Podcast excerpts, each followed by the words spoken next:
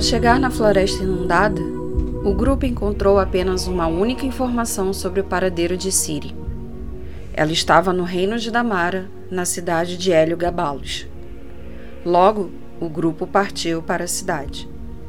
Entretanto, certo dia, Cresta olhou para o céu buscando encontrar uma razão para seguir em frente. Sentiu a brisa abraçar seu corpo. Enquanto seus amigos brincavam, o silêncio parecia ser sua melhor companhia e suas armas pareciam inimigos mortais. O mar não tinha mais cor e sua guerra interna necessitava de mais atenção que tudo o que estava ao seu redor. Por mais esforço que fazia, seu corpo e sua alma desejavam outro caminho. Caminhos que escorriam de suas mãos em um piscar de olhos. Por muitas vezes, durante a viagem para Hélio Gabalos, em noites que passavam em claro, prometia a si que daria a este conto em sua vida um final. A sua alma estava cansada e não havia mais forças para lutar. Sempre em sua mente, Recordava dos tempos remotos em que o sorriso era sua principal arma. Mas de um tempo para cá, Cresta entendeu a força que uma amizade pode ter. Suas lembranças sempre o levava para horizontes do passado. Ainda quando edificava esperanças de que teria um teto para morar, mas depois que seus pais morreram e seu avô, só lhe restava o chão frio e cruel da rua. Não podia chorar porque estava frio. Não podia chorar porque estava chovendo. A vida mostrou seu lado insano e destrutivo. Isso tornou mais forte. Creston lutou contra seus medos e fraquezas, sublinhando sua força para continuar acordando pela manhã, com a barriga vazia e sem perspectiva de conseguir silenciar a fome. Todavia, o ponto alto de sua vida, que suas memórias gloriosas sempre fazem questão de relembrar, foi quando conheceu Drake, um jovem bruxo estranho, que morava em uma cabana sinistra fora da longínqua Cylon. Ele foi um único ser que se preocupou em ajudar o reptiliano e sua ajuda foi a chave para Creston construir um novo caminho em sua vida. Tanto que, graças ao Drake, Aprendeu a manusear uma espada e escudo. Começou a trabalhar na taverna e com isso passou a morar em uma estalagem, onde sentiu o prazer desmedido de dormir em uma cama quente, longe do chão duro e fedorento da rua. Ali nascia uma forte amizade, tão forte que Creston viu o bruxo como irmão mais velho.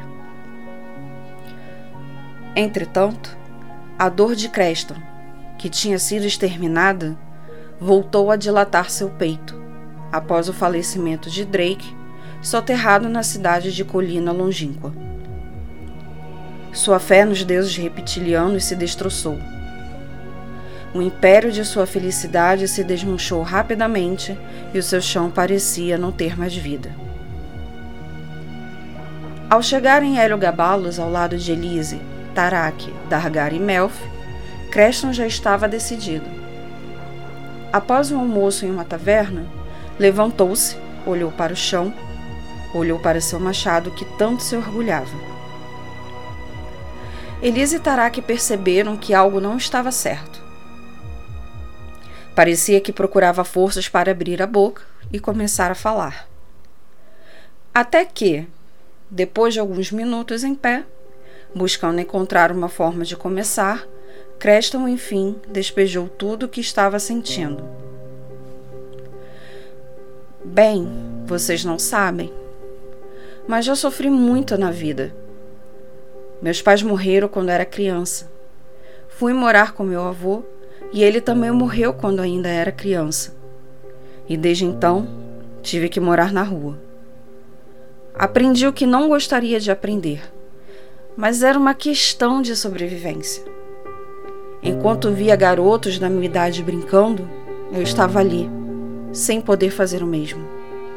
Porque tinha que conseguir meu almoço e às vezes dormia pela noite com fome.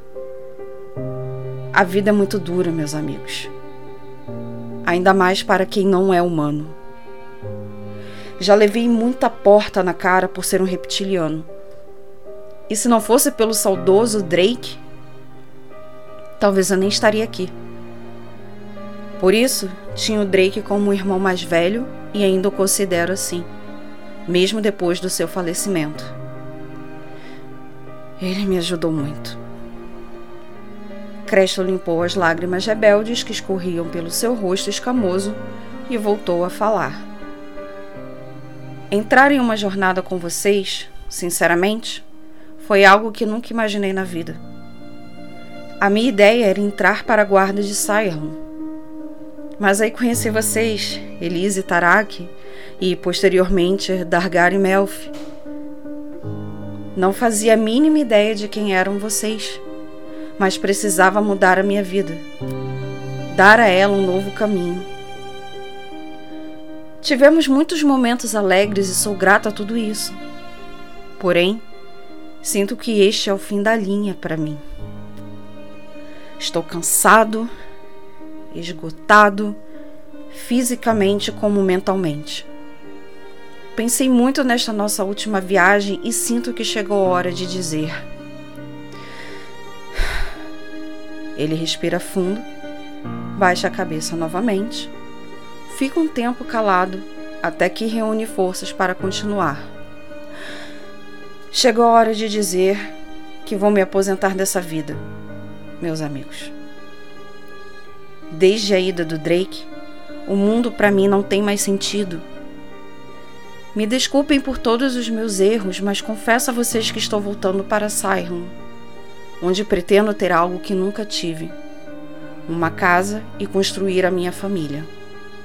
Vou sentir saudade de vocês e esperarei por todos em minha casa.